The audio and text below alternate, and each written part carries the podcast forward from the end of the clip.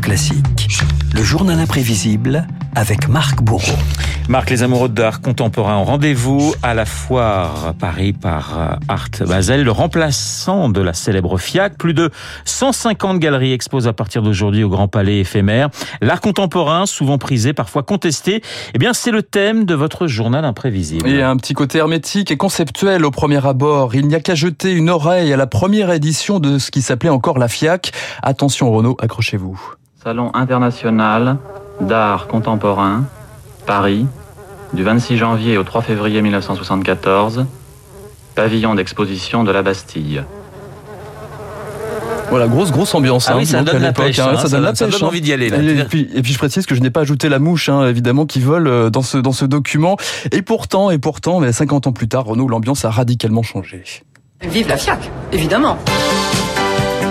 Le succès de la FIAC tient à ces dizaines de milliers de visiteurs, évidemment venus admirer les œuvres de Jackson Pollock, une photo de Man Ray, une toile de Bonnard ou de Jean-Michel Basquiat. Quand on vient ici, c'est pour faire les photos devant. Hein. Bon, oui, je m'amuse bien. Hein. Oui, la FIAC où l'on croise des connaisseurs aussi qui gardent un œil sur les tendances, comme Jack Lang. J'ai devant mes yeux une très belle toile d'Alechinsky.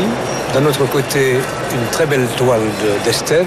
Ce sont deux peintres que j'adore. Moi, je ne pourrais pas avoir chez moi ou face à moi quelque chose que je n'aime pas. Même si on m'expliquait que c'est un merveilleux placement pour l'avenir. Ou encore Édouard Balladur, que vous avez peut-être reconnu, l'ancien Premier ministre très exigeant avec l'art et qui balayait dès 93 l'idée de spéculation.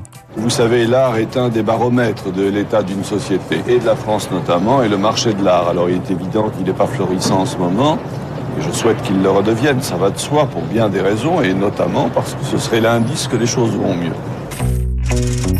Eh bien, dans ce cas, on peut dire que les choses vont bien. hein. La foire Paris Plus cette année marque déjà les esprits. Une toile d'Henri Matisse à 46 millions d'euros. Dommage pour vous, Renaud, un tableau de John Mitchell a déjà été vendu dès le vernissage, 4 millions et demi d'euros. Et au milieu de ces chefs-d'œuvre, la foire de l'art contemporain, ce sont aussi quelques curiosités. C'est une table de ping-pong de Recrutia à Vanija et son prix est 70 000 euros.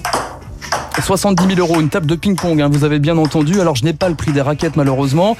Qui dit mieux, qui dit mieux, Renaud? Eh bien, cette armoire à pharmacie signée Damian Hurst, 1 200 000 euros. L'art contemporain, difficile à acheter et surtout difficile à comprendre parfois. Certains habitués ont d'ailleurs provoqué des remous hors de la FIAC, comme le célèbre Jeff Koons. On en vient maintenant à ce choc des cultures qui fait grincer quelques dents au château de Versailles. Eh oui, Versailles, son hameau de la Reine, son bassin de Saturne, mais surtout des chiens gonflables et des homards géants dans les salons 17e, Jeff Koons et son exposition controversée en 2008.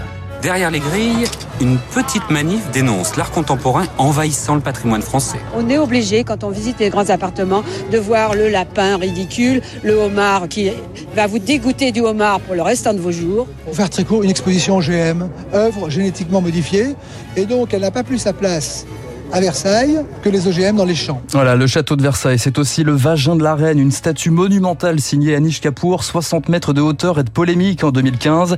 L'art contemporain, un art futile, un vieux débat, souvenez-vous Renaud, des colonnes de Buren dans la cour du Palais Royal à Paris. C'est aux Français cette cour. Et alors Ah bien, on- Ouais, bien, On ne devrait pas en faire n'importe quoi. Oui, scandale à Paris, une pluie de critiques et c'est justement le cœur de l'art contemporain pour son créateur Daniel Buren. Quand l'œuvre se défend elle-même, elle a une vie. Et c'est cette vie qui décide que le travail pose des problèmes, que le travail n'en pose pas, que le travail est à la fois beau ou intelligent et qu'il a une durée de vie. La durée de vie, justement, Andy Warhol en parlait dès les années 60 pour le pape de la pop culture. L'art contemporain, c'est à la fois de l'intemporel et de l'éphémère avec un zeste de provocation. Écoutez.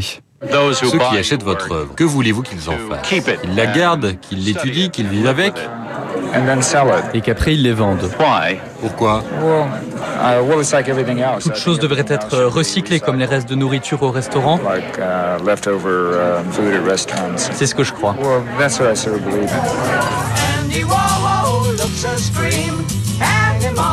Warhol. Andy Warhol, silver screen, can't tell them apart at all.